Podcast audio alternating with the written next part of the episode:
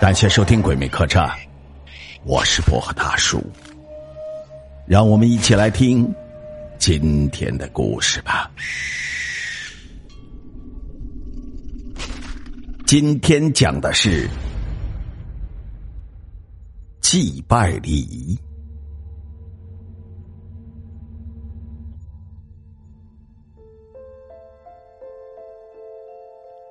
话说，在解放前，村里刘家老爷子去世了，享年八十七岁。那个年代的人寿命短，刘老爷子能活到这个岁数，可真是太少见了。一晃，丧礼到了第七天，这天是给刘老爷子出丧的日子，看，好不气派。灵棚面南背北。搭在村里的主路上，中间用白布遮挡着，前放祭品，后放棺，孝子贤孙在后面陪灵。棺材前面挂着画，还有八仙的经，左右两排是村里以及亲戚朋友送的各式各样的花圈，上面写着挽联和送的人的名字。祭品放在前面灵堂正前方的大方桌上。顶灵既是女儿或者儿媳妇娘家人献上的，当然也最贵重。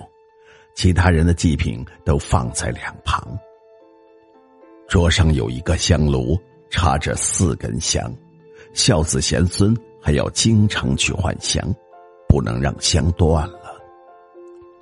桌子的下方放一盏油灯，也要经常去添油。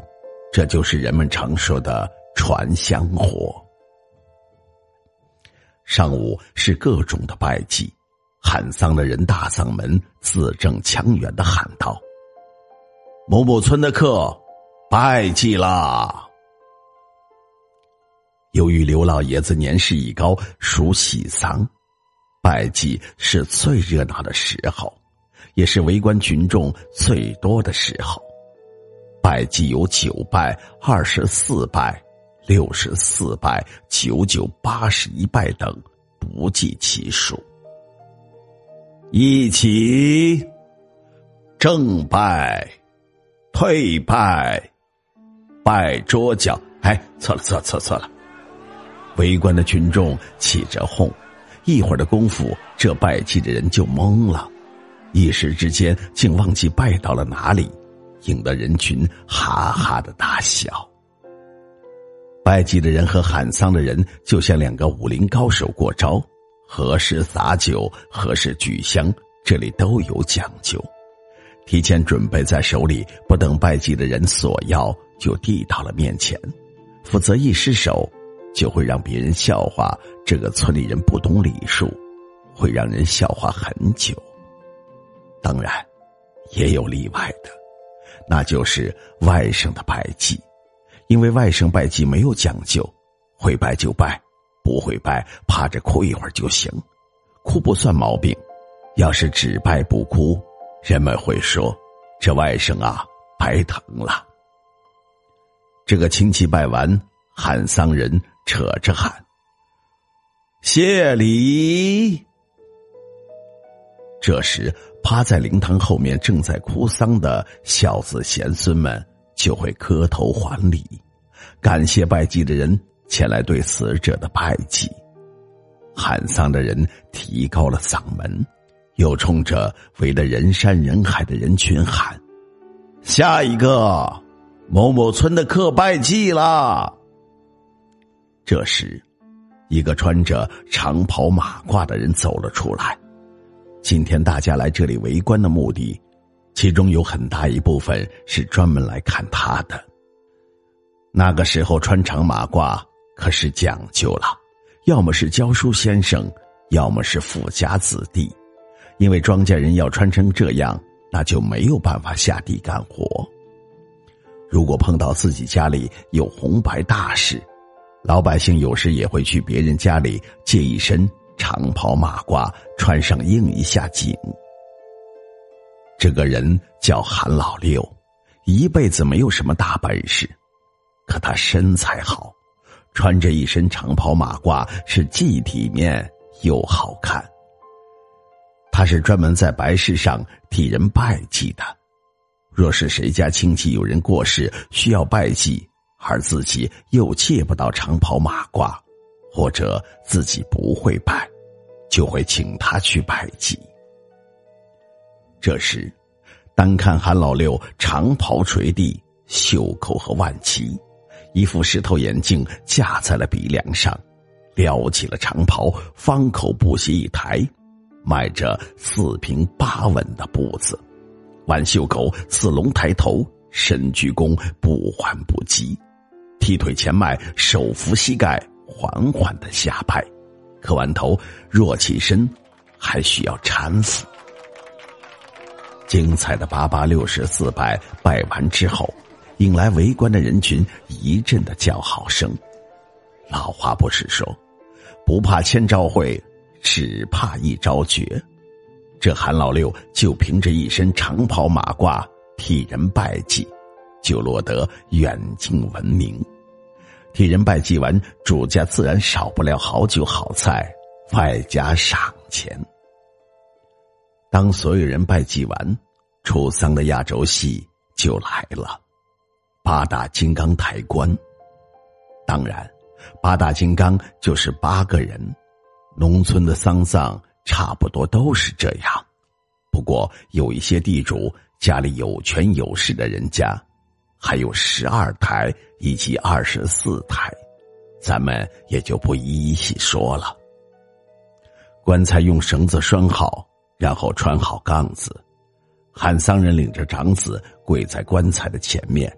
把一个陶瓷盆摔得粉碎，据说捣乱的小鬼见了碎碗，就会抢着来对瓦茶花，自然就没有机会在棺材进坟的时候捣乱。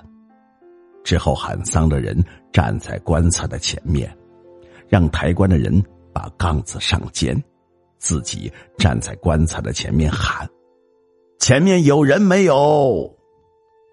棺材前面的四个抬棺人齐声高喊：“有谁呀？”喊丧人又高声问：“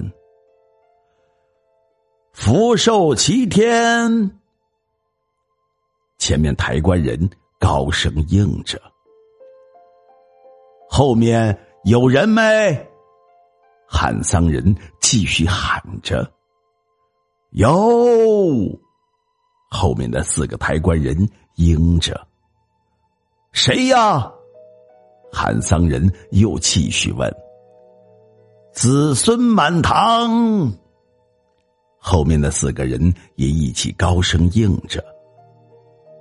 这里呀，说明一下，喊丧人不是说没有看到抬棺的八大金刚，其实啊，这就是一种吉利话。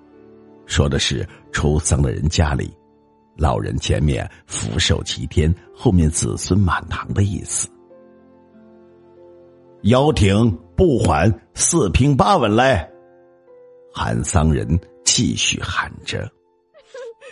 这时孝子贤孙们齐哭，八大金刚腰力用劲儿，棺材稳稳当当的抬了起来。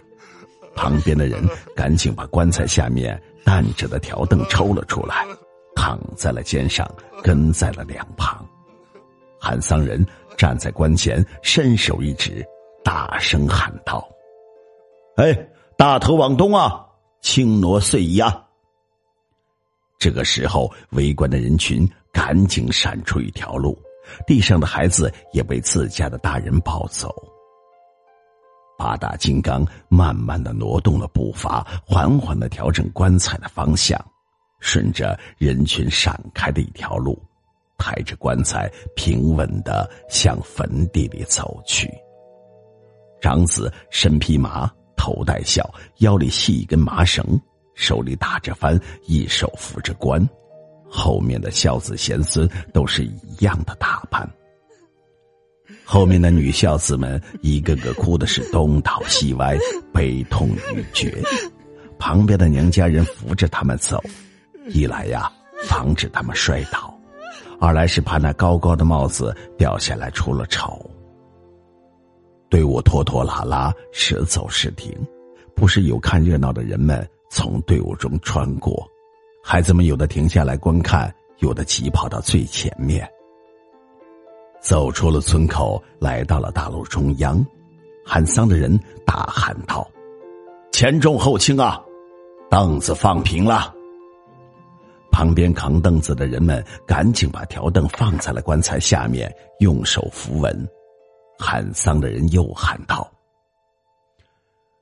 弯腿屈膝，稳落轻放啊！”八大金刚缓缓的把棺材放在了凳子上，后面的孝子呼呼啦啦的跪倒了一片。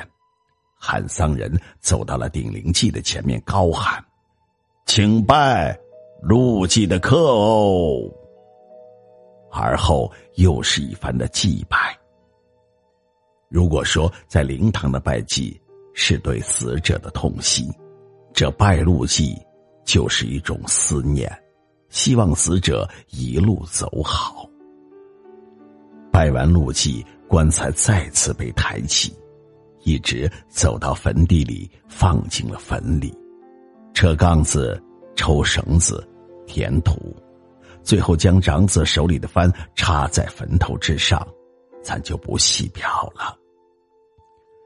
那时候，如果父亲过世，孝子还要带孝三年，当然，不是穿孝服三年，只是素服。如果是母亲过世，要带孝三年半，因为母亲还有生恩和乳恩。